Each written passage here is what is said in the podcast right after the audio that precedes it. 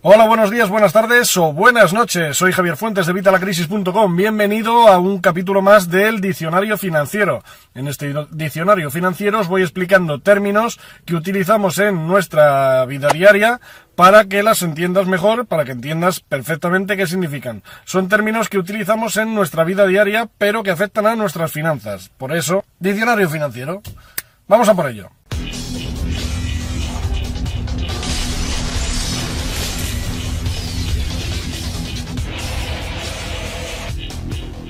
Vamos a ver qué son los ingresos activos. Y esto muchas veces genera eh, confusión por el tema de los activos. Pensamos que los activos, como te he dicho en el tema en el vídeo de los activos, es algo que pone dinero en nuestro bolsillo, mientras que los ingresos activos son los ingresos que nos dan por hacer algo. Es el ingreso que tiene cualquiera, ¿vale? Sobre todo la gente que carece de inteligencia financiera o que tiene un trabajo alimentario. Es cuando tú cambias tiempo por dinero. Eso sería un ingreso activo. Es algo que requiere que tú estés allí para generar ese ingreso. Aquí los más inteligentes, igual que antes, era acumular activos.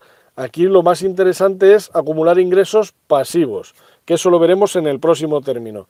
Pero eh, he de decirte que los ingresos activos, que es lo que tenemos la inmensa mayoría de las personas, pues bueno, es la forma que tenemos, pero no es la más inteligente. ¿Qué hay que hacer? ¿Dejar el trabajo? No, no, no. Hay que seguir buscando ingresos pasivos, como te enseño, por ejemplo, en mi blog o en la zona premium de vitalacrisis.com. Ahí vas a tener un montón de formas de ingresos pasivos, fuentes de ingresos que vas a tener que van a ir llegándote sin tener que dedicar nada de tiempo. Bueno, le dedicamos tiempo al principio, en lo que lo montamos. Luego ya no le dedicamos tiempo y recibimos esos ingresos. Otra forma de ingresos pasivos sería el canal de YouTube, pero bueno, lo veremos en el próximo vídeo, como te digo. Así que estos ingresos activos, que tenemos la mayoría, tenemos que mantenerlos para poder vivir, para poder pagar nuestras deudas, nuestros gastos habituales y tal, y mientras, como un plan B en la sombra, vamos buscando estos ingresos pasivos, que se pueden conseguir y que son más fáciles de encontrar de lo que pensamos. ¿No te lo crees?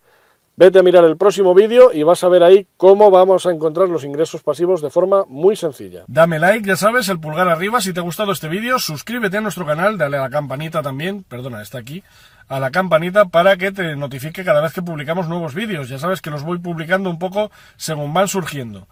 Y por supuesto, no dejes de ver los siguientes vídeos de este diccionario financiero. Cualquier cosa, como siempre, déjamela en el canal. Nos vemos en el próximo vídeo, un saludo y hasta la próxima.